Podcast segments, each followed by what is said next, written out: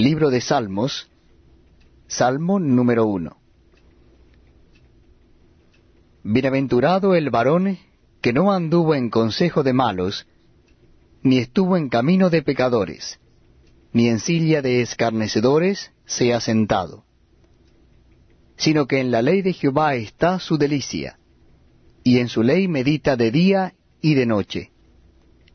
Será como árbol plantado junto a corrientes de aguas, que da su fruto en su tiempo, y su hoja no cae, y todo lo que hace prosperará.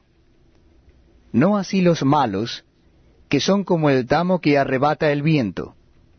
Por tanto, no se levantarán los malos en el juicio, ni los pecadores en la congregación